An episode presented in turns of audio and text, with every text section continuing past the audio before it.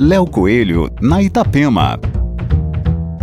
Olá, ouvintes da Itapema. Pela primeira vez, o artista Dante Acosta participa de uma exposição na Fundação Cultural Badesc em Florianópolis.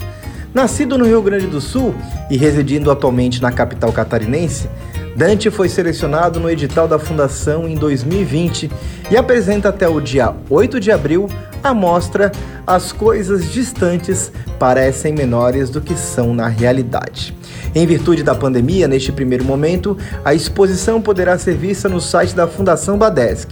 O artista apresenta 19 trabalhos no espaço Fernando Beck, executados com diferentes materiais como caneta nanquim, hidrográfica tinta acrílica, caneta de tinta pigmentada, numa curadoria que propõe um recorte sobre sua pesquisa gráfica nos últimos cinco anos. Aqui, Léo Coelho com as coisas boas da vida.